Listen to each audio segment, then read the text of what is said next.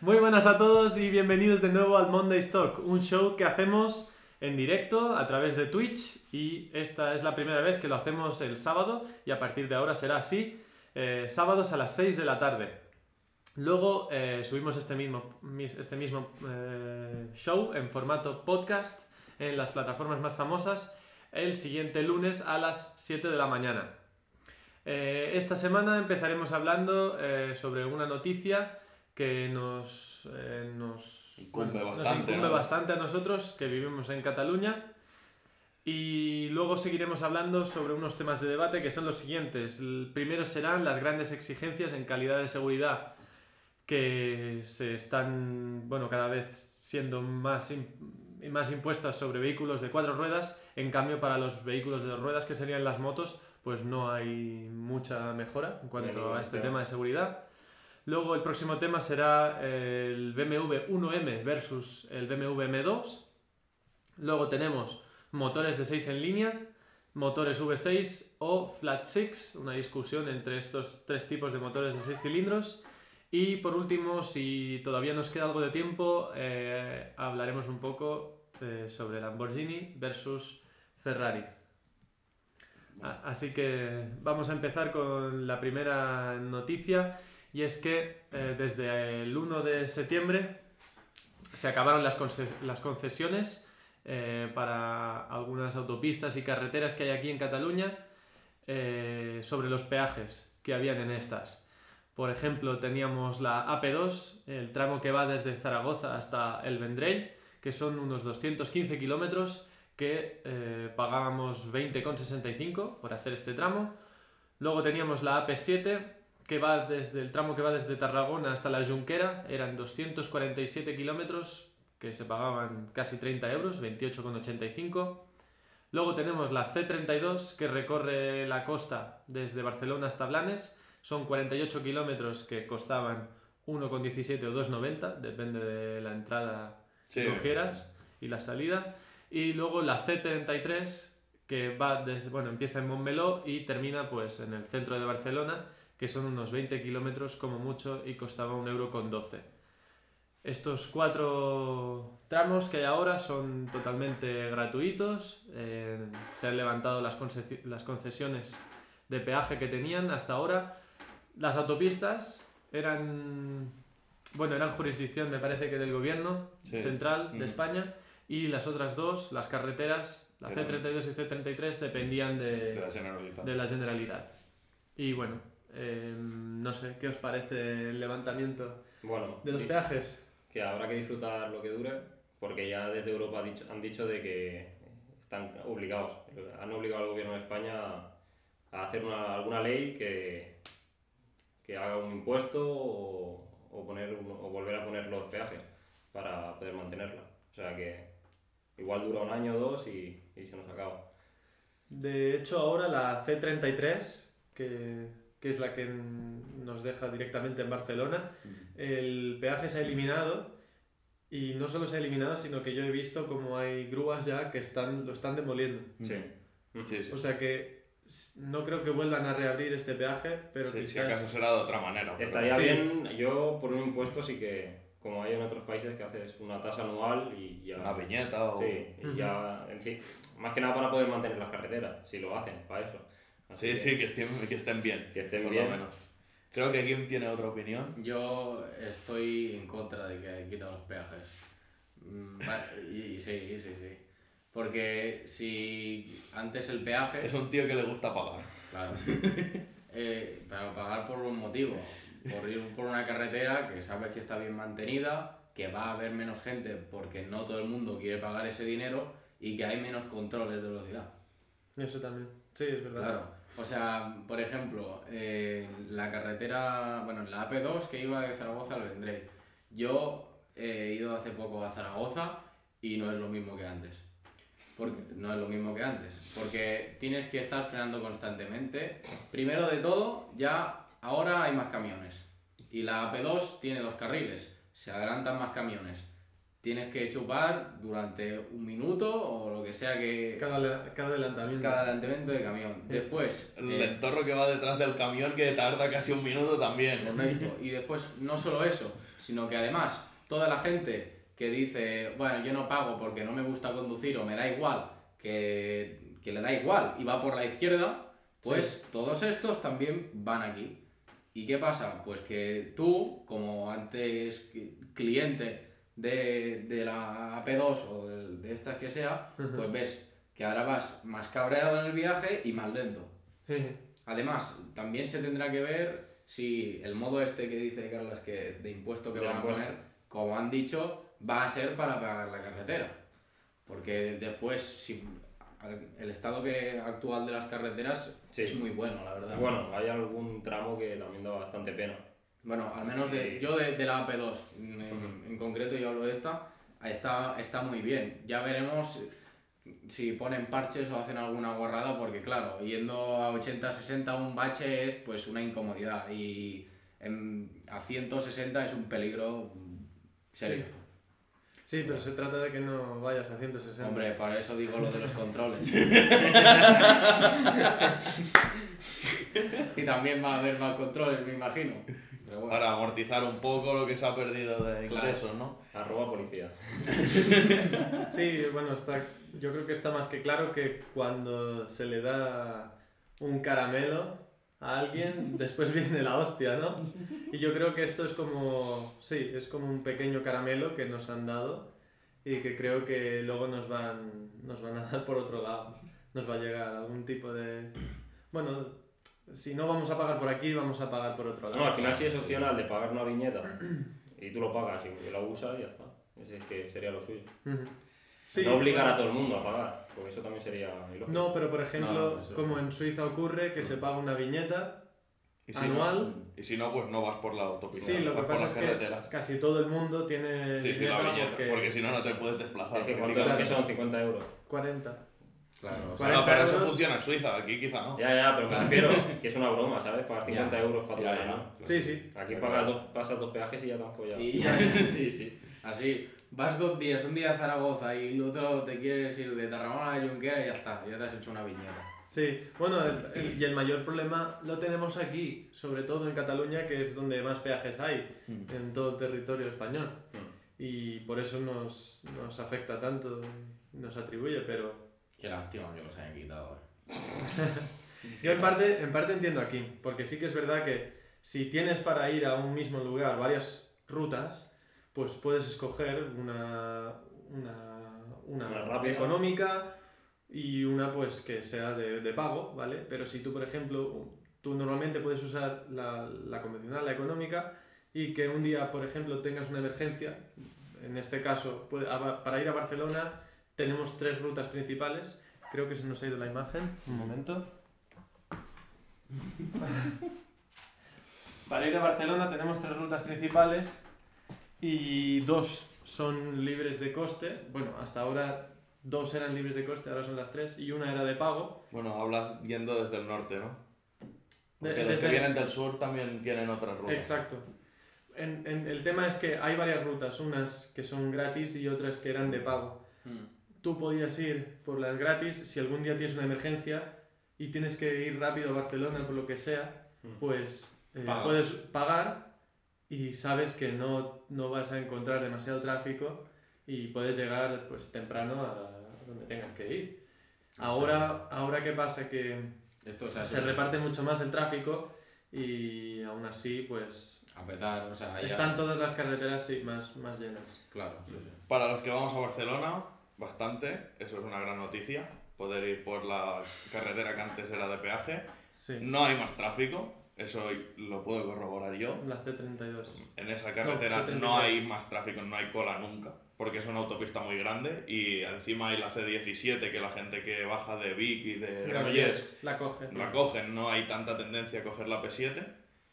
Y claro, bueno, la C33 es. C33 es la, la de peaje. Y te deja ya para entrar en las rondas directamente. O sea que es una, es una carretera que no tiene cuello de botella. Por tanto, no, no se generan colas por culpa de que hayan abierto los peajes en esa zona.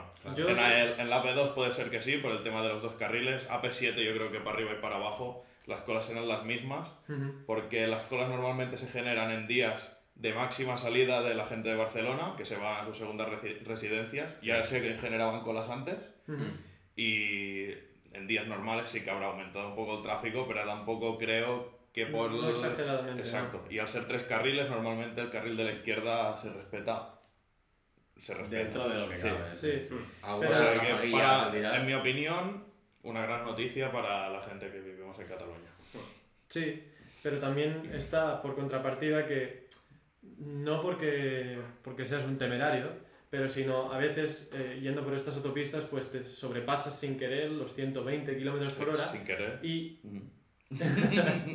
y no y no, no antes mm, con los peajes no tenías tanta preocupación porque no, no, no hay un control Ya, ya, ya. tan marcado como en el resto de carreteras. Tendremos Que ver ahora carriles. cómo se. Ahora cómo yo creo que habrá un mayor control, habrá mucha presión sobre los conductores de estas carreteras y habrá muchas más sanciones. Puede ser. Que por ahí es donde, pues, de una manera, pues, recaudan lo que no recaudan, pues, con los peajes, por Sí, ejemplo. Y sobre lo que habíais dicho justo ahora, bueno, que has dicho tú, de que para ir a Barcelona, pues para ir a Barcelona, en- ahí si es una autopista, bueno, si tres carriles y como he mencionado todo, es normal que en el día a día pues haya el mismo tráfico, yo creo. Y que las, cuando se vaya a segunda residencia se tiene que ver, porque también se ha visto que... Claro, es lo, es lo mismo. Claro, Cuando o sea- hay una salida masiva, Claro. por mucho haya peajes o no haya peajes, ese día a la gente le da igual, Ahí no porque es, una- es un día puntual que la gente va a pagar. Exacto. O sea, ahí... Ahí no va a haber cambio y si lo hay, mm, Será ni se va a notar porque, o sea, ya estaba abarrotado. Ahí hay veces que ibas por debajo de 120, quiero decir, cuando había gente que iba de vacaciones, Sí, sí, sí. era una brutalidad. Pero en el día a día sí que, yo al menos en la AP2, si, se- si te traspasas a los otros, pues ya te digo que no, no puedes ir con el, con el cruise control porque vas a tener que frenar constantemente. Si es como pasa en la AP2. Sí, eso es un poco... de- Sí, eso los usuarios de la P2 sufrís mucho. Y Y bueno, el- Ya está. No yo no si- tengo nada más que añadir, la Yo verdad. tampoco. unos en contra, otros a favor. Sí, sí, sí. Pero bueno, la, la realidad es la que es. pues vamos a seguir con los temas de debate. El primero que tenemos aquí apuntado en el guion es pues las grandes exigencias que hay ahora. Eh, bueno, cada vez son más, sí. son más las exigencias que hay en cuanto a la seguridad para los vehículos de cuatro ruedas, principalmente coches, turismos que usamos a diario y luego por qué estas exigencias de seguridad o a la velocidad a la que se implementan en estos coches, por qué no también se implementan en las motos o por qué no se toman otro tipo de medidas, porque a ver, a una moto qué, qué- qué método de seguridad le vas a poner.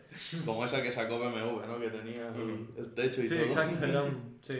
Vi que querían sacar un, un traje airbag, pero claro, eso es un. Que lo pague quien quiera. Es un por, y aparte el por culo de. Cada vez, Cada vez que te quieres ir a algún sitio, ponerte un traje encima. Imagínate Bueno, en verano. Pues Hay- ya- ya hay cascos. Hay gente que ya lo hace. Hay Sí, cascos, hay un... Recuerdo haber visto hace un tiempo un invento que era un casco que... Un casco con airbag. Cuando Ujú. el motorista pues mm, salía despedido de la moto o lo que sea, pues por aquí debajo por se inflaba algo Ujú. como si fuera un collarín. de- Sí, exacto. Y entonces, Para no partirte el cuello. exacto, para no pegar directamente contra, contra el asfalto, Ujú. pues ese, ese, ese flotador, ¿no? ese donut, pues Pero bueno, que- protegía un poco. Que todos son sugerencias, que no hay nada que la ley obligue a, a los, A los Ya, motoristas. a los motoristas a aplicarlo, porque Sí, tú, por sí. ejemplo, un coche no puedes sacarle los airbags.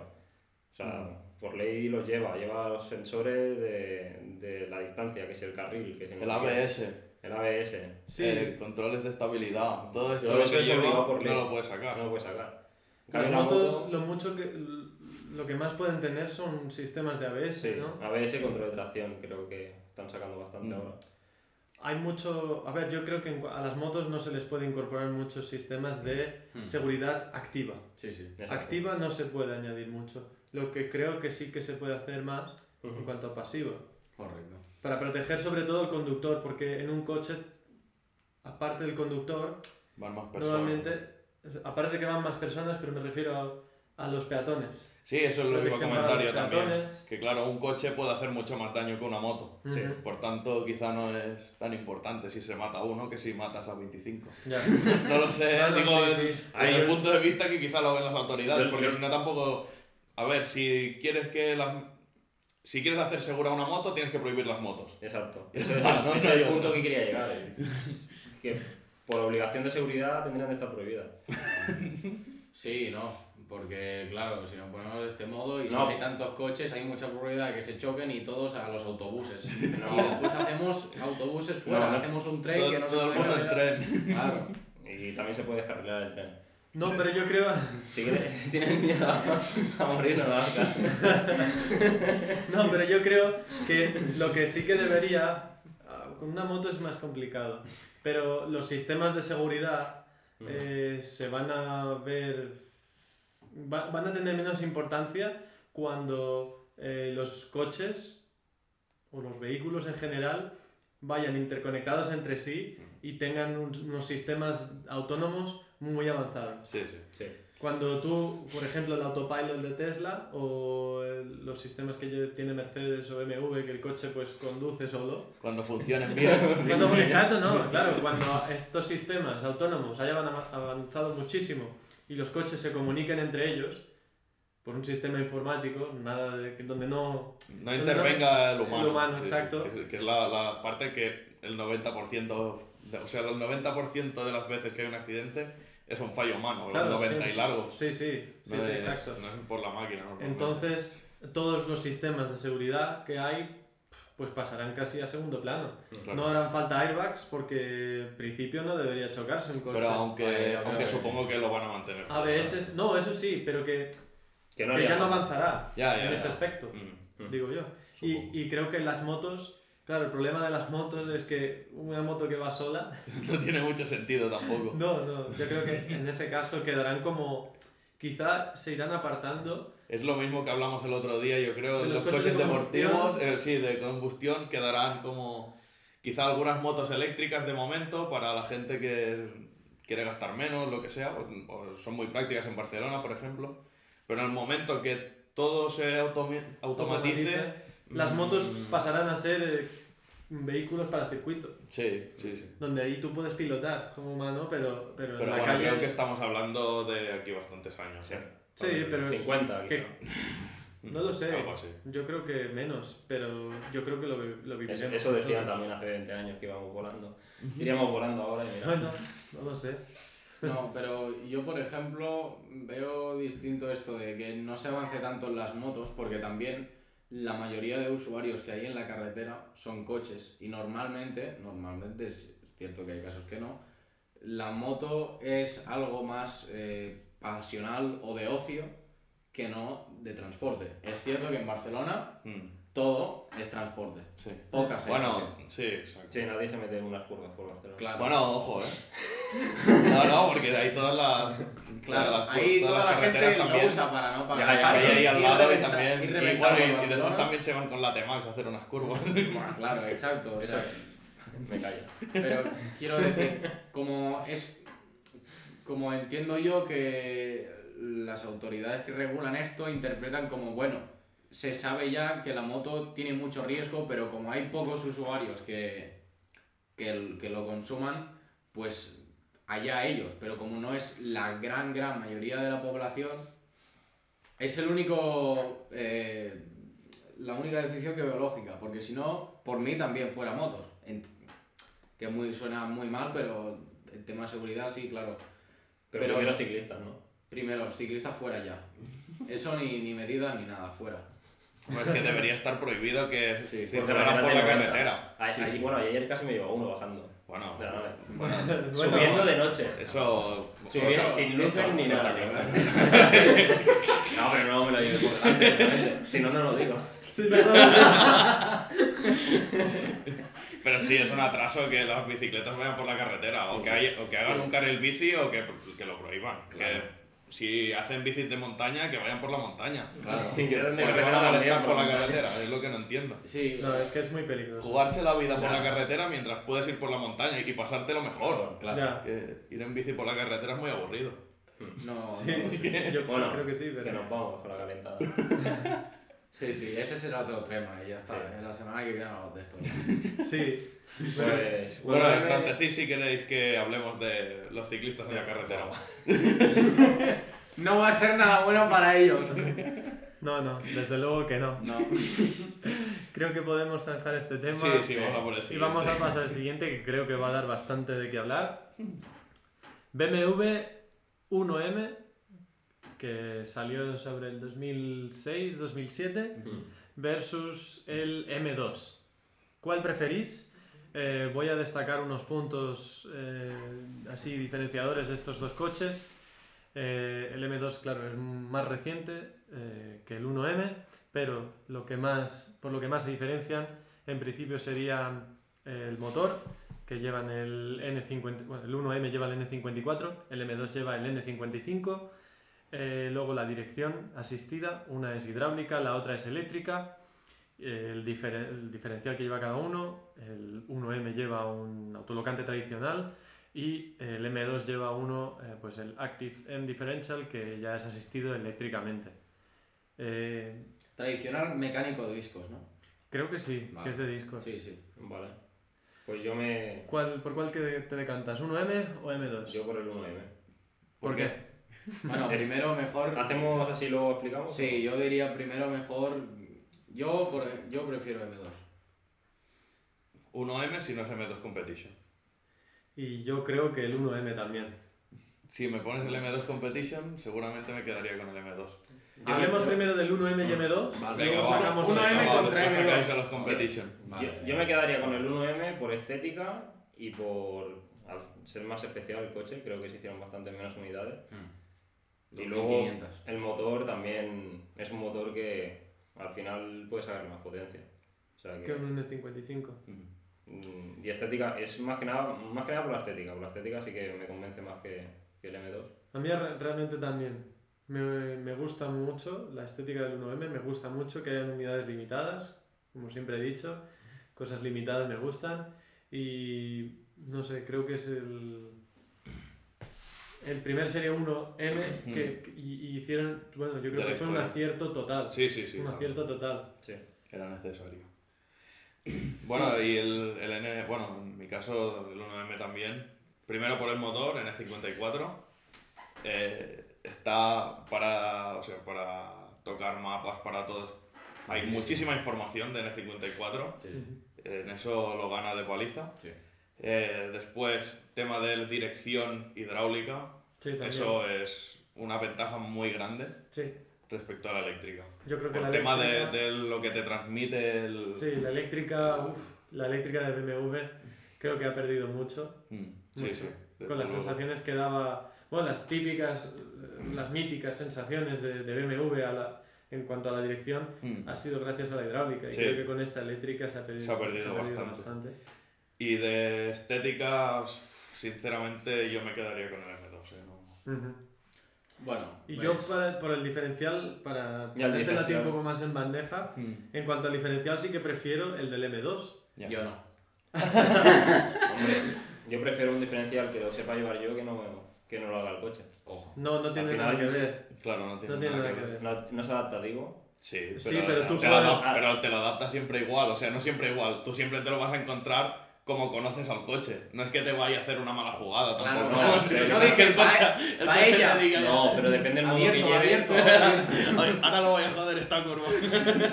Que depende la- el modo que lleves, actúa de una manera u otra. Claro. Bueno, eso pero tiene eso- su lógica. eso No a mí me hace, se me hace más gracia tener algo, tener algo fijo y yo controlarlo.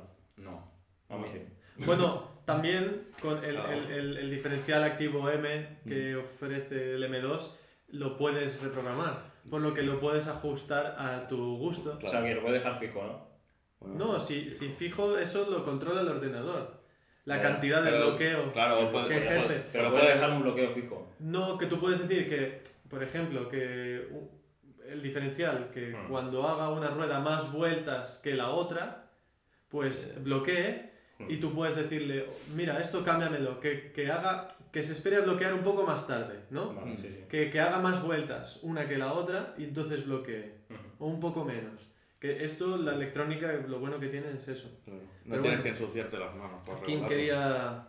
Bueno, yo eh, digo el M2, N55, primero de todo, eh, por tema fiabilidad. Fiabilidad, desde luego. No, no, Eso- de verdad. eso de hay que darle la razón. sí, eso es Que verdad. es una, una barbaridad, el N54 es una pasada.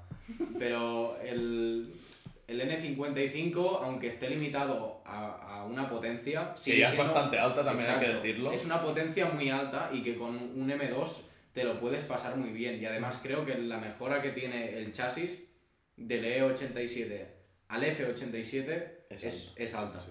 Entonces, pues eh, claro, yo juego con eso porque además también es cierto lo que dicen que se ha perdido eléctrica, eso es innegable. Con la dirección eléctrica. Mm, Sí, se ha perdido, sí o sí, el M2 mm, Transmite mucho menos. Transmite mucho menos. Y pues normal con la Otra dirección. cosa es que esté bien trabajada la dirección, lo que Sí, quieras, claro. ¿no? No, Supongo que irá mejor que la de un Serie 3 20D, pero igualmente no deja de ser una dirección eléctrica. Sí, a ver, eh, ellos dicen que lo hacen porque es menos arrastre mecánico, más potencia para el motor. Pues vale, pero es una pérdida, sí, pero por Y, y ejemplo por después tiene, y también. después tiene que arrastrarlo el alternador también, Mm, porque Sí, sí, no. la asistencia está ahí, aunque sea un poco menos. Pero yo me quedo con esto porque ha mejorado también en estética y creo que mm, BMW, aunque sí que son unidades limitadas el primero y tienen su historia, eh, mm, no se puede permitir eh, hacer un coche nuevo peor que el anterior. Solo ha pasado una vez con el 140 y, y el 135 actual, pero no creo que vuelva a pasar. Bueno, Y bueno, y del diferencial autoblocante quería mencionar que me he equivocado. No, prefiero el diferencial electrónico. el Porque- del M2. Sí, porque tradicional eh, M no lo he probado. He probado el de ABP Mm. y va de maravilla. Y sí que, como dice Carlas, eh, notas mucho cuando entra, cuánto no. eh, está muy bien talado para que entre cuando tú quieras.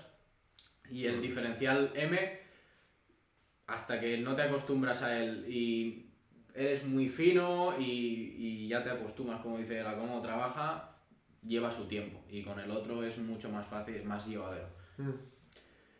Y bueno, eso. Por ejemplo, en- si no recuerdo mal, mm, no sé si para el M2, pero por ejemplo para los M3 y M4, los básicos, se les puede cargar un mapa de, de actualización de chasis que lo que hace es, aparte de recalibrar la dirección y la caja de cambios también, eh, también eh, o sea, cambia los parámetros del diferencial activo M. Mm. Y le puedes poner, por ejemplo, el mapa del M4 GTS. Entonces que el diferencial pues bloquea un poco antes las cosas. Claro. Bueno, a, a mí eso pues me parece que Sí, tiene en lo- regulación. lo en- bueno de un autoblocante tradicional Sí. y la electrónica que te permite pues ajustarlo dependiendo del circuito o Mm, la carretera claro. que vayas a hacer. Yo en eso estoy de acuerdo, pero yo estoy, estoy hablando de diferencial de serie. Ya, O sea, Ya, ya, claro. yo prefiero el, el diferencial activo de serie. Si no, retarado, evidentemente que si hay un mapa ajustado para el circuito donde sea, pues va a ser mejor. Y además que si dominas sobre el tema, pues es conectar la OBD, cambiarle el mapa al diferencial y ya está. O sea que sí. Así de mucho, mucho mejor, ¿sí sabes? Con el Tor mismo que acabamos de adquirir, Mm. todas estas cosas sin cable se pueden... En un momento estás a- en el tramo, modificas un poco el mapa y lo En- cargas. en y- 30 Paras, segundos. enfrías, cargas mapa y venga. otra vez. Otra vez. Sí, sí. Así es. Y bueno, eh, no sé si queréis comentar algo más sobre esto. Bueno, hacemos Vamos a entonces Sí, decir, lo del... eh, si estábamos comparando antes el BMW 1M versus el M2 básico, ahora digo, ¿seguís escogiendo, o sea, seguís con la misma elección que habéis decidido si incorporamos al M2 Competition ahora o al M2 CS? ¿Seguirías escogiendo, por ejemplo, tú, Carlas, el 1M? Sí. Kim? Yo sigo cogiendo el M2, sí. Pero el competition en... El competition o el No, el CS? CS. CS. El CS. ¿Y tú, Villan? Yo escogería el competition porque es el que he probado, el CS no lo he probado. Así que... Yo digo eh, básicamente el CS, pero básicamente, pues por lo que he dicho antes de que BMW no se va a poder El CS Ya, va a sacar algo más caro, Claro. normal. Es- básicamente un competition con todos los acabados y con algunas cosas que el competition no puede llevar, como por ejemplo el, el capó del, El del CS. ¿no? Fibra de carbono. Exacto, el techo de fibra de carbono y ali- componentes aligerados y di- discos de fenocarburo silicio. Y quiero decir, claro, va a ser mejor siempre porque puede llevar mejores componentes que el, que el Competition. Lo que marca la diferencia, yo creo, entre el M2 normal y Competition CS El es motor. motor propulsor, Sí, el S55. Sí, que Eso sí hace- que es un motor que ya se puede subir de caballos muchísimo con la base que lleva. Claro, Ujú. o sea, estamos hablando que ya con un eh, MH, MHD. Sí, Stage Stage 1, 1 subes 120 caballos solo sin tocar nada. sin tocar nada con el coche de serie. Y ya con solo downpipe 560. Claro, O sea, es, es una brutalidad. es más de lo que puede hacer el N55 cargado hasta el culo. Así, así Sí, sí. que es una, es una gran mejora, yo creo. Yo seguiría escogiendo el 1M, Mm. pero por el hecho de eso, que hay unidades limitadas y es el primer M Serie 1 de BMW. Eh, aunque del M2 CS también se hacen unidades limitadas, creo. Y el ¿Cuántas? M2 también es el primer M2, ¿no? Sí. Bueno, sí, pero es como. El padre. Es, es- No, ya lo sé, ya, es- pero... es el, es el- Tocar los huevos. es el sucesor. Sí, aunque le hayan sí. cambiado de nombre, Es el... Su... sí, es, sí. el, es el- Es como un Serie 1 con curva. Un Serie 6 De- con el Serie 8. De hecho, el 1M es. Bueno. eh, todo el subchasis es de un M3. Ya. El 1M es el sub- tiene el subchasis de un Mm. M3, manguetas, trapecios, brazos, El M2 también. diferencial. ¿El M2 también? Sí. Sí, del bueno, claro, del M3 de El el M2 F80. Y el M2 Sí. Competition ya no solo el subchasis. Ya, Todo. todo. ya- sí, sí. o sea que es una gran mejora. Y también tengo que decir que el M2 CS es una pasada. Es súper bonito. Solo he visto uno en negro y con las llantas doradas y es una pasada. Una pasada. Impresionante, preciosa. impresionante. Vimos uno en circuito también en Motorland. Sí. Ah, vamos a ver uno. el azul, ¿no? Creo que sí, azul, con Azul. llantas doradas. Bien bonito, muy bonito. ¿Y tú, Carla, por qué aún así has dicho que preferirías el 1M? Sí, ¿Por qué? Por la estética. estéticamente. Y luego mecánicamente, pues. A mí, como los coches de serie no lo, no lo respeto, aunque sea un coche limitado, lo mejoraría y ya está. Por mucho creo- que sea una edición limitada, hay que y yo me lo paso muy Es que yo creo que de los cuatro, de los cuatro coches, el, el 1M sigue siendo el que mejores sensaciones o más, Puras. más puras, más... Estoy de acuerdo con eso. Sí. Sí. Aún, aún sigue siendo un coche mm, un poco de los antiguos, ¿no? Sí, con es como- sensaciones de, de antes. Como si pudiéramos decir un M1346 o, Sí, o un M539, algo así. Sí. fue una época que aún no había mucha. Intrusión Ya. eléctrica. Sí, sí, bueno. Puede, esto sí. Había, pero aún hacían coches. Cuando hacían un coche para correr, ya Claro, no yo creo que es, me- BMW. es Sí. mejor en cuanto a tiempo el nuevo, eso está claro. No, claro. Pero en temas Sensaciones. sensaciones. y todo lo demás, creo que mejor también. Es que claro, cuando hablamos de que siempre se hacen coches mejores, no pueden sacar, como tú Hablamos decías. de numeritos.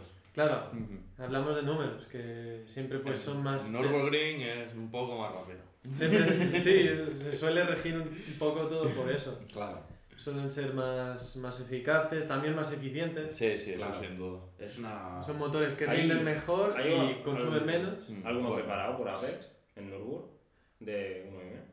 1M creo que no, pero de No O preparado. M3, F80 sí. M3 sí que te he visto unos cuantos, pero M2 creo que también. Eso Sí. de lo que has dicho que consumen menos, no sé si. no. Depende. La inyección directa Ah, esa Es que inyección directa ya era. Sí, El pero N54 es que se tiene que ver si ese 55. N54 va preparado como el de un 35, que lo dudo mucho.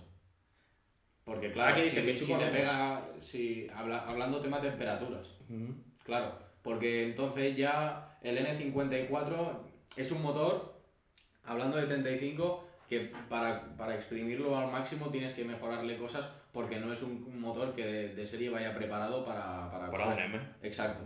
Entonces, si lleva una adaptación, como creo que es el caso del 1M, Ujú. Pues entonces un sí radiador que de es, aceite ya. claro, es mucho Bueno, mejor. 35 ya lo lleva. Sí, pero uno supongo más grande, porque el del 35 se queda muy corto, para que le das un poco de caña.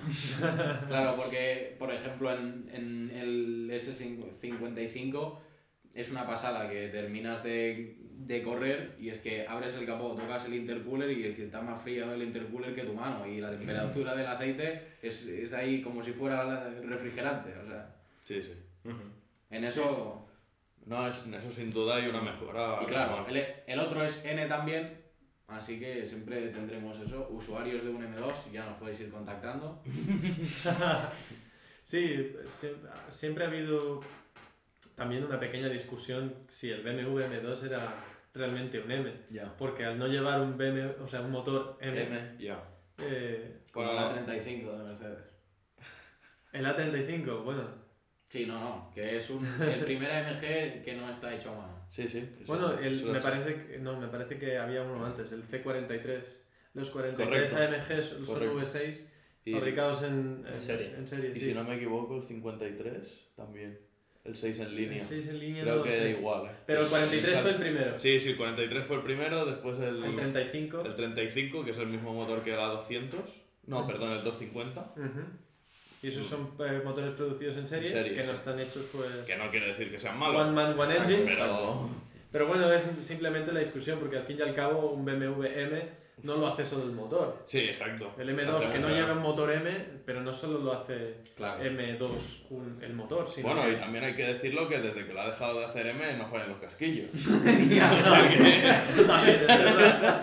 Eso también es verdad. Aunque del S55 se le tiene que seguir haciendo mantenimiento de casquillos, eso no lo tengo yo muy No controlado. jodas, eh. No lo sé. No jodas. No la conté. No lo sé. Bueno, No hay, sé. un problema, hay un problema mayor, creo que tienes que Sí, hay uno, uno más travieso. Que no son los casquillos, sino el, el, la polea de cigüeñal Así que le gusta la, la cadena. le sí. gusta gusta- girar independientemente.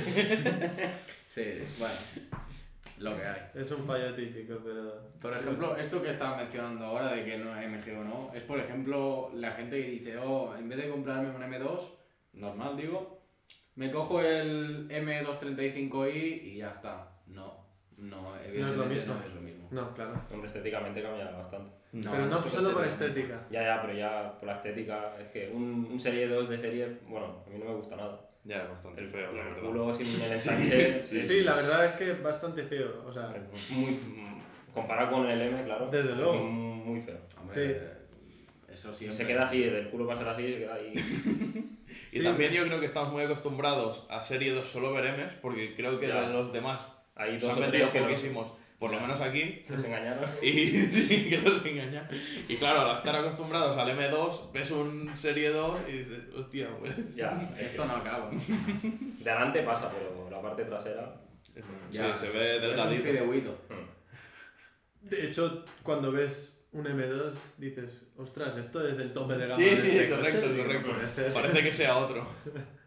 Y lo que comentaba Kim, un M2 no se parece en nada a un M240i o un M235i. No. O sea, son coches que tienen dos usos completamente distintos. El M2 está mm, 80% enfocado a, a correr, sea en circuito o en carreteras reviradas, A correr. y un M235i está pensado para 80% para, para pasear y que cuando quieres correr o darle un poco de caña, Puedes- pues que puedas. tener esa potencia, tener un poco de sensaciones y, Claro. y demás. Sí, que, sí. que no estar limitado, o sea, porque claro, el, el 235 es una pasada, también lleva el N55, sí, puede mejorarlo y todo, pero vas a encontrar los límites mm, mucho antes que un M2.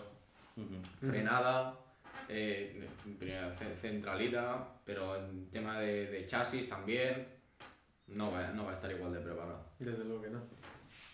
Después lo tienes que preparar. Exacto. No, exacto, no hay problema, se prepara igualmente. Claro, claro que sí. Pues si queréis pasamos al siguiente tema. Venga, va. Venga, va, motores de 6 cilindros. 6 en línea, V6 o Flat 6. Va, ¿Qué preferís?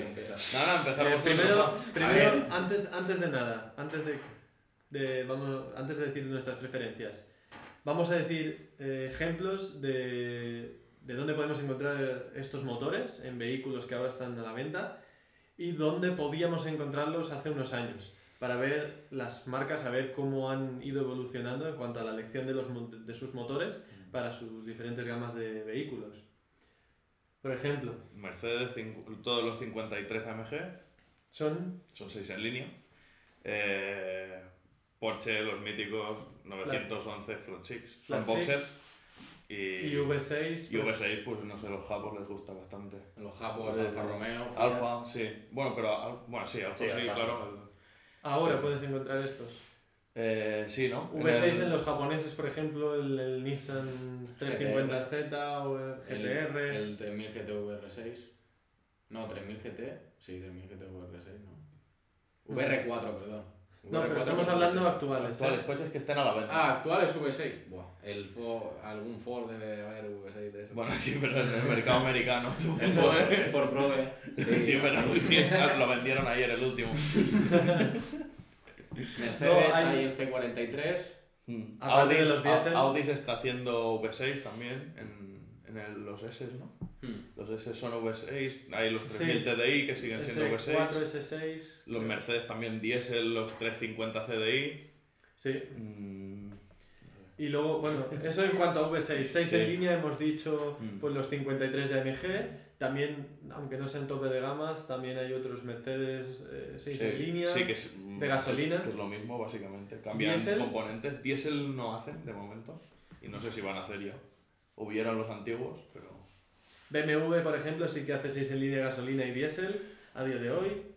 Con Y 4 s- turbos. Y siempre, y siempre han hecho 6 en línea, V6 en cambio no han hecho nunca. Nunca. Eh, ¿Para qué? y luego, de los Flat Six, creo que la única marca que saca Flat Six hoy en día es Porsche, Porsche. si no me equivoco. Sí, no sí, sé si Porsche conocéis ya. alguna otra marca, quizá alguna china o alguna asiática, Ya, eso seguro. que puedan sacar algún modelo Alguna copia. Alguna copia y Se llama For- Forche. Porsche. Porsche. no, no. Solo... Solo Flat. Yo Solo diría Porsche. que lo mejor Flat, Flat 4 sí que quedan Subaru. Subaru, pero... Exacto, Bueno, y Porsche también. en la actualidad. Mm. Y luego, eh, si miramos de coches más antiguos, por ejemplo, BMW antiguamente seguía sacando, bueno, seguía te- teniendo los 6 en línea diésel, 6 en línea gasolina, pero V6 no. Mercedes sí que tuvo una época que dejó de lado un poco los 6 en línea Mm. Y, y se- tenía los V6. Sí, más que nada porque como tenía factoría de V8 y es lo que más se vendía en gasolina. Pues era Era- simplemente le- cortarle dos cilindros. y- Exacto, sí, pero la- el tema de la fabricación servían las mismas máquinas que tenían para los V8. Y de hecho por eso ahora vuelven a los 6 en línea, porque, Porque como se hacen están más 4 Sí, en línea. Exactamente. Así se pueden hacer con las mismas factorías que hacen los 4 en línea. Y luego Flat Six más antiguos, pues Porsche. Porsche. Porsche igual. Porsche, Pues- Porsche y Porsche. Porsche ha, ha seguido haciendo así desde que empezó, pues hasta ahora. Ujú. Flat Six. Sí, sí. Eh, pros y contras. Rendimiento, sonido, consumo, emplazamiento en el, en el coche, producción para los fabricantes. Yo- Pros de, y contras. Yo creo que el- para mí el mejor en general es el Flat Six, la verdad, yo creo. Eh, tema rendimiento, tema sonido, emplazamiento, consumo, no lo creo. Y, y Consumo creo que... Lo único malo que yo le veo a un Flag 6 es el, el mantenimiento. Yo creo que es lo, lo único malo que tendría. Claro, lo bueno que tienen los Flat Six, a mi modo de ver, es que mm, son compactos, entre comillas, y lo puedes poner de tal forma que el, pre- del peso del vehículo va muy centrado Ajá. abajo, el centro de gravedad lo bajas. Pero yo creo que en cuanto a más compacto, creo que es el V6. Sí, no, Es no, pero Six- por ejemplo lo comparo con un 6 en línea, Comparado con un 6 en línea, es más sí. cortito. Pero por ejemplo, sí que es verdad, el V6 es más compacto que el Flat Six, pero el Flat Six puedes bajar mucho más el centro de gravedad. Correcto. Y por ejemplo, a mi gusto, eh, claro, solo he escuchado de Porsche porque solo hay esos, pero suenan Y las inercias del motor también espléndidos. son mucho más reducidas. Sí. En cuanto a rendimiento de estos tres tipos de motor, ¿cuál creéis que es el mejor? 6 en línea. Yo creo que sí se le Rendimiento, seis Yo me en línea. quedaría en 6 en línea. Luego Seis en- es el A ver, en si, línea, si nos centramos solo en el rendimiento, Seis en línea. entre 6 en línea Y V6. y boxer. V6 solo en el caso que fuera 120 grados, que sería la, de, la disposición perfecta para El el Nissan V6. GTR. ¿Cuál No, lleva? no son a, ninguno es a 120 grados porque es una locura. Pero- no hay nadie que haga V6. así, Muy, solo los de muy, Fórmula muy 1. justo, ¿no? Muy... No, eso, es que no Ah, tiene eh, ninguna eh. ventaja un V6. O sea, los V6 se, se, se empezaron a hacer Ujú. cuando un 6 en línea era demasiado largo y dijeron vamos a, Ya, a- ya, a reducir el de esto. Claro, entonces Dice- hacerlo abierto otra vez. Claro, ab- abierto, por hacer eso haces un motor Ya, boxer. un flat. O sea que Entonces, en cuanto a... Rendimiento es 6 en línea. Yo 6 en línea. creo que el 6 en línea, pero también diría el V6, porque los Nissan GTR, los R35, el rendimiento que se les puede sacar a esos V6 me parece Sí. alucinante. Sí, pero la disposición del motor no. O sea, en un tema de diseño tiene menos sentido hacer un V6 que un 6 en línea, porque el único problema mm, de diseño que tiene un 6 en línea es que el, el, el cigüeñal es, de- es el más largo de todos y por tanto experimenta más torsión. Todo lo demás en el 6 en línea son ventajas, eh, teniendo en cuenta que quepa en el, en el vano motor, ¿no? Pero solo tiene una culata. Eh, los cilindros están rectos. El, el tema de balanceo del motor no tiene. En solo- principio o sea, está bien equilibrado, no tiene no, pero, o sea, por el diseño del motor no tiene el, tiene balanceo hay de, primer, de primera y el de segunda. El de segunda no hay directamente. El primero está balanceado al perfecto. Y. O sea, es, es que es un motor que es el más completo. Sí. Después el, el boxer está muy bien, pero tiene todos los problemas de que es un boxer, ¿no? Que están las culatas ahí tocando, Sí, que para es hacer todo prácticamente tienes que sacar el motor. Pero es un muy buen motor para subir muy alto de vueltas. Un Para boxer. performance. Para performance. Y el V6, pues sí que es verdad que se han sacado motores muy buenos, Mm. pero se necesita de mm, o sea, meter más ingeniería en ese motor para que vaya igual de bien. Por tanto, Rendimiento entonces lo dejamos en 6 en línea. 6 en línea sin duda. En cuanto a sonido, ¿cuál preferís? Ah, yo Sí, creo seis que en flat- línea. Flat 6, flat 6. Sí, sí, en línea. No, yo no lo El tengo claro. Six, el- bueno, ojo Flag 6 y Boxer, porque no son exactamente lo mismo. Yo digo, Bueno, Flag 6 no hace nadie, boxer, o sea, boxer. exacto, boxer. Y yo estoy entre los dos. Es que es un poco difícil escoger. Yo es que una vez escuché un GT3 y lo escuché de fondo. Y ya me quedó claro. dice, Este es el mejor. y ya está. ya. Sí, yo creo que también, en cuanto a sonido. el- Y los V6 son, tienen un sonido bastante peculiar. Sí, los V6, para mí, Pero el no gusta. jerárquico, para mí, no. Boxer, V6 y 6 en línea. Bueno, no. A mí 6 la- en línea en medio. A mí 6 en línea. Sí, el no. 6 es- un buen 6 en línea. Y nos estamos olvidando del, del VR6. Eh, Eso no hace falta. El VR6 es, un, Sí. es un sistema que resuelve bastantes problemas, la verdad, Sí. porque resuelves el problema de la V, lo que decía del, del balanceo del motor, Sí. porque están muy juntos los grados, es prácticamente lo puedes y despreciar. reduces la longitud de la 6 en luz- línea. Exacto. Pero- Te queda prácticamente como un cuatro cilindros. Pero ya no lo hacen. Ya no lo hacen, pero bueno. y marcas algo- que lo son... Y el- pero, pero eso sí, el sonido para mí Era muy es bonito. muy bonito. Sí. Sí, sí. sonido del Sonaba VR6, guapo. muy guapo. sí. Bueno, yo me quedé. Lo malo también es que al, al ser una culata tan ancha y que estén unos cilindros aquí y los otros aquí, hay, o sea, el, el escape dentro de la culata, ¿no? Sí. Después de la válvula hay unos cilindros que es más largo y, y la admisión igual y unos más cortos. Y eso afecta en la potencia, ¿no? Y eso afecta así en, en rendimiento. En poder el sacarle- rendimiento del coche. Y suavidad también. Y que los gases de admisión están más calientes porque tienen que recorrer bastante más... Parte dentro de la culata. De, de hecho, el, el Golf, el 3, el VR6, Ujú. era. Ese era 5 o 6 cilindros. 6. Eh, sí, VR6. VR6, 6 cilindros. Ya, ya. Ese creo que sacaba, eran 2800, sacaba solo 160 caballos. Sí, Sí, sí, sí. también no, no, eran muy, no estaban muy exprimidos, no corrían mucho, pero... Pero no, yo eso no creo que tenga sí, que ver con la disposición del motor, sino más con el fabricante del motor. No, pero qui- quizá por el tema ese de gases y tal. No sé. Puede ser que un poco afecte, pero tampoco creo que, no creo que afecte tanto. Sino que es más ¿Cuántos, del... ¿Cuántos caballos? 160. 160. Yo no los tengo muy más. controlados. en los 180 o VR. 190. Bueno, 180 o 190. Siguen siendo... Y un, y un consumo muy bueno también. No, Sí, consumo. consumo buenísimo. buenísimo. En cuanto al consumo, ¿cuál creéis que puede hacer los mejores consumos? El depende. 6 en línea, sin duda, porque es el motor que va mejor balanceado. Por tanto, es el más eficiente. Pues, pues ahí O no. sea, eso es a nivel Exacto. técnico. Pues ya Esa es la teoría. Pues a partir de ahí, nada. lo que cada marca consiga será Con diferente. los V6 de. Sí. Pero claro, si, si comparamos un V6, tú estás hablando de diésel. Por ejemplo, el V6 de, de, de, de diésel de Mercedes. Sí, mejora bastante el, el- el consumo. Pero yo diría que mejora porque técnicamente mejora, pero no por el hecho de ser V6 o 6 en Ya, ya, ya. No, ya. sino por el- los sistemas que lleva de Claro. inyección y tal. Exacto, es otro tema. Y luego que, bueno, esto lo hemos dicho, creo que ya lo hemos mencionado, pero el, de estos tres motores, ¿cuál es el mejor para incorporar en un coche? O sea, ¿dónde se puede...? Un boxer. Sin duda el V6. Boxer. Boxer que es Boxer. Pero- lo, lo mejor, ¿no? Para incorporarlo. Sí, sí. sí. Claro, la No, mayoría... Es V6, es V6.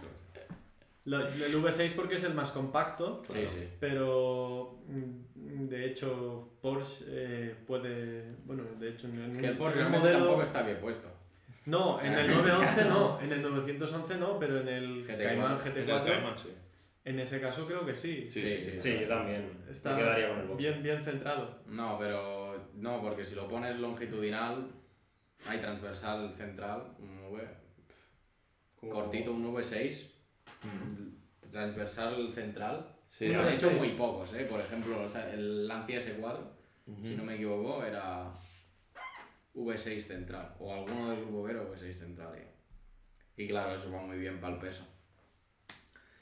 Sí Y- que es verdad que Flat Chick la ventaja que tiene es lo bajo que va, como mencionaba Claro, centro antes. Pero... Pero yo creo que a partir de ahí, para el mecánico, todos son desventajas. ¿eh? ¿no? Ya, eso sí, tiene que ser un por culo eso impresionante. Aparte de que el bloque está partido en dos piezas que se o sea, que Eh. están juntas en medio, que también es otra Es divertido.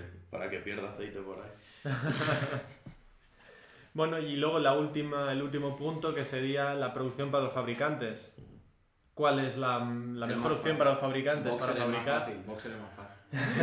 No, ya, ya no vale, ya, Ya, no está, vale. ya está. Ya no vale. Sin duda, otra vez, el 6 en línea, que no, no, hay, no hay color. gana seis Una en culata, la mitad de árboles que el V6. Sí. eh, Y que mucha, además- Mucha que- menos dificultad para la, para, la, para la cadena o la Distribución. correa de Y distribución. como ahora eh, casi todos los coches son tres en línea o cuatro El en cuadro, línea, claro, pues todas las factorías ya están hechas sí, para... hacer un motor un igual, con la misma disposición, pero un poco más largo, No hay problema. no, no tiene problema. La misma rectificadora rectifica el 4 cilindros que el 6. Exacto. No hay nada más que comentar en este caso. Entonces, así como último tema que teníamos pendiente, eh, pues vamos a hablar sobre Lamborghini versus Ferrari. Eh, que por ejemplo, ¿qué prefieres tú, Carlas? Yo si ¿Lamborghini o Ferrari? pudiera, yo si pudiera, me tiraría para Lamborghini. Lamborghini. Estéticamente me gusta mucho más. Me gustan los sonidos. Sí que Ferrari me gusta mucho como suenan. Los Ferrari sí que... ¿Cuáles? ¿Los V8, los Los V6, V12. los V12? Los V12 de Ferrari suenan muy bien. ¿Qué preferirías, el V12 de Ferrari o el de...? ¿O el de Lamborghini? Ferrari, Sí. de lejos. El sonido de Ferrari es... Es lo único que me quedaría Ferrari. O sea, el Aventador no te suena muy bien, por ejemplo. Comparado con el Ferrari. Vale.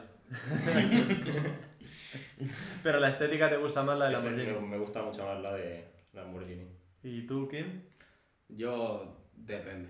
Depende de qué. de- Y mecánicamente también creo que Lamborghini... que- le ha dado alguna ayuda. Creo. que. Seat le ha ayudado. Yo creo que El grupo Volkswagen. el grupo Volkswagen le ha dado alguna ayuda al... Sí, claro. Por eso digo, porque depende. Porque si es un Lamborghini de los antiguos, Hmm. claro, tiene la historia y todo eso, pero son coches que...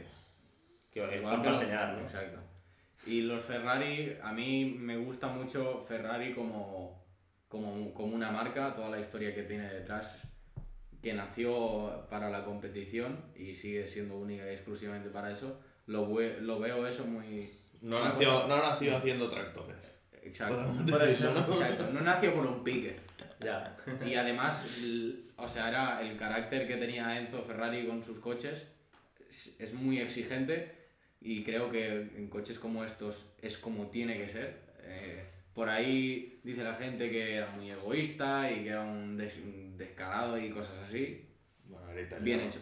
Claro. Sea, igual, que, igual que el que... El de Lamborghini el de también. el claro. italiano. Sí. Pero no sé si los que nos veáis eh, conocéis un poco la historia de Lamborghini.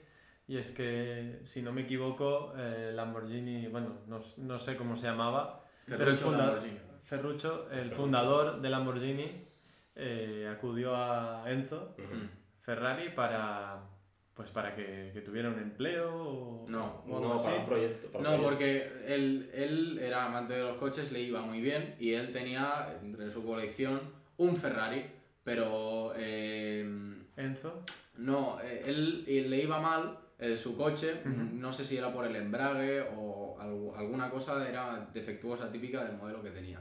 Y fue a, a Ferrari y les dijo, oye, mira, esto va mal y creo, y le dijo una idea para solucionarlo. ¿Crees- creo Y- que esto lo deberíais cambiar, ¿no? Sí, y, y- y, pues entonces Enzo Ferrari, como eso no le gusta, o no le gustaba, pues eh, le, le dijo que me va a enseñar un tío que hace tractores a hacer coches a mí. Y ya está. Y, ya, Y ahí se picó y ya.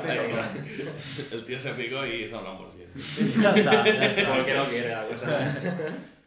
Y bueno, acabando con la pregunta, si es por imagen de marca y eso, pues yo me quedaría con Ferrari. Y con coches viejos, eh, Ferrari. Pero a partir del 2005 mm, o esa época, eh, Lamborghini. O sea, los modelos actuales prefieres los de Lamborghini que los de Sí. Ferrari. ¿Y tú, Guillem? Yo me quedo con Ferrari, tanto Ah, antes- antiguamente como los de ahora. Antes, ahora y después. Sí, por lo menos es, hace muchísimos años que pertenece al grupo Fiat, prácticamente desde el inicio, y ya no se ha prostituido más. O sea, no, no, es que ser del grupo BAC, lo siento, pero eso no, no, no- Es imperdonable. es imperdonable. Sí, Y yo, yo pienso Cre- creo que la, la filosofía de, de Ferrari se ha mantenido muchísimo durante todos los años. No, Fiat no le dice nada a Ferrari. O Hasta sea, que es, es parte de Fiat, pero... ¿eh? Hasta que saquen el sub. Bueno, eso ya... Ah, ya lo veremos. ahí. Ahí, ahí ya Guillem ya Pero- deja de ser de Ferrari. Pero Ferrari siempre ha sido y se ha comportado como una marca totalmente independiente de Fiat. Eh, Cosa que no pasa con Lamborghini y No. con el grupo BAC, que Exacto. comparte motores con Audi, con... Volante. Bueno, comparte de todo. de todo, sí. Y, Sí. y ya está, no hay, no hay más explicaciones, sí, ese sí, es el porqué. La, la Yo- verdad es que sí es así. Por ejemplo, estoy eh, medio de acuerdo con lo que ha dicho ahora de, de esto del grupo BAG, pero yo creo que a los eh, Lamborghinis nuevos les ha ido bien en tema de, de fiabilidad y de propuesta de proyectos, quiero decir. Y el Ahora- tema de que no te quiera matar también. Claro.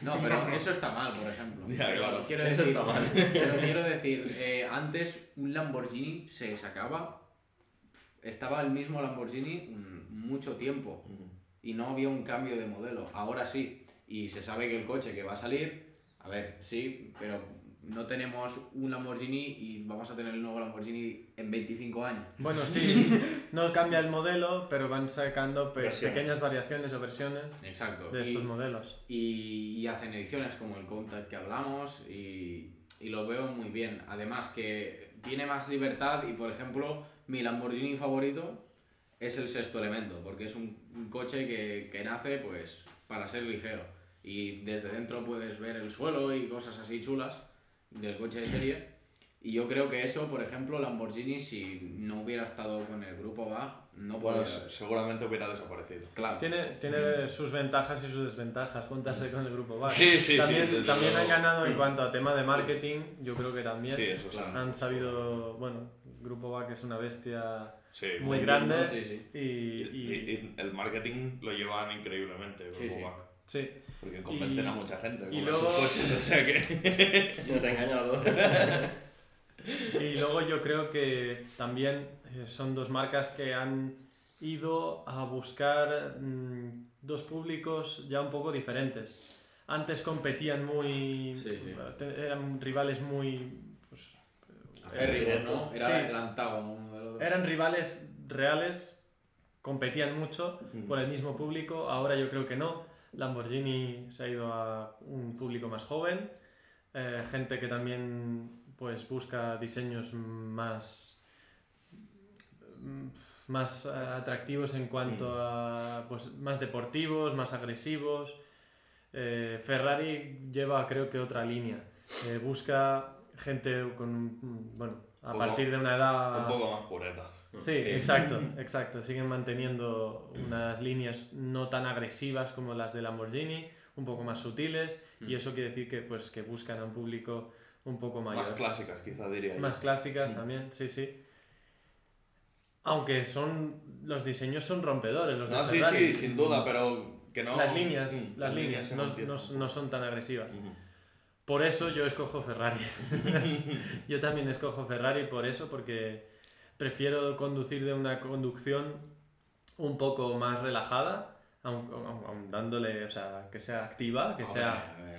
Pero no, me refiero, no, no tienes por qué ir a fondo todo el rato con un Ferrari. Del Lucas me lo creo. Pero, pero sí que va encarado un poco más hacia el confort que no tanto como Lamborghini. Lamborghini, de- a- al menos es el- el- la sensación que a mí me da. Lamborghini te compras un huracán y parece que, bueno, con la suspensión durísima, parece que, que solo puedas conducirlo en circuito. La caja O la gente... eh, Bueno, la automática, la robotizada. No, no, el huracán ya lleva doble, Ya lleva la- doble embrague. Es la venta. Pero igualmente, está hecho para un público muy agresivo, muy joven.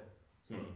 Muy o de fardar o de... Un Valer, un Valer. Exacto, un bowler. Sobre, sobre de todo Ferrari no de son público yo diría que es público de fardar. El público Público, Lamborghini es público de fardar. Sí, Sí, Exacto. no son los chulos los- que tienen un Ferrari, ¿no? pero es diferente. Vale. Sí, pero es diferente. Pero es un pudiente, eh. es un chulo Sí, pudiente. exacto, yo creo que... Será- Es un tío que Sí, viste con, con camisa. Viste Emilio Tucci, hombre, viste Emilio Tucci. Son varios. Lamborghini es, es, es para, el- para los nuevos ricos, creo Sí, yo. sí. que- Y Ferrari es para los de siempre. Sí, sí. Yo creo que sí. Es para la Noel. Es otro, es otro estilo. Exacto. Bueno, sí, porque tiene la cola, la cola esta de admisión a un Ferrari, no la mantiene. Lo de que tienes el modelo acceso, a la que no llevas tanto tiempo no puedes acceder a, a tal modelo. Ah, Eso vale, en cuanto a la adquisición de un Ferrari, Sí. bueno, sí, que es, no es, es voy un ahí poco más complicado. el FXX, ¿sabes? Ujú. Por así decirlo. Sí, sí. Sí, sí, bueno. Sí, sí, sí, de hecho. En Lamborghini te compras lo que te da la gana. Sí, sí, sí, Claro. sin pedir permiso. Grupo va. Sin pedir permiso. Grupo va. la tarjeta y ya está. Eso también Claro, hace, claro. hace, bueno, es un marketing que, que genera eh, Ferrari, Ujú. por eso, el acceso le da un poco de... Sí, sí, de, de- de categoría. ¿no? Exacto. y bueno, creo que no nos queda mucho más que comentar. Ni esto, esto han sido los... No, no, que es verdad. no Sí, queda sí. tiempo. No nos queda tiempo. Eh, pues nada, esta ha sido la, la hora que hemos estado aquí hablando de los temas que teníamos propuestos para hoy. Eh, espero que os haya gustado. Eh, no sé si queréis comentar algo más vosotros. Esto. No. Es todo, pues nada, nada más recordaros que, como hemos dicho, a partir de hoy, la semana que viene, nos veremos eh, todos los jueves. Sábados. Perdón. Lo ha pensado y lo ha dicho mal. Lo estaba pensando, eso, lo ha dicho. pensado y pam. Es por, la, es por la inercia. Todos los sábados a las 7 de la tarde y luego el lunes lo tendréis en formato podcast a las 7 de la mañana en todas las plataformas. Es a las 6 de la A las tarde. seis de la tarde. A las 6 de la tarde el sábado. He dicho a las 6 de la mañana. Bueno, hasta la semana que viene. La semana que viene. Ya os lo pondré por redes sociales.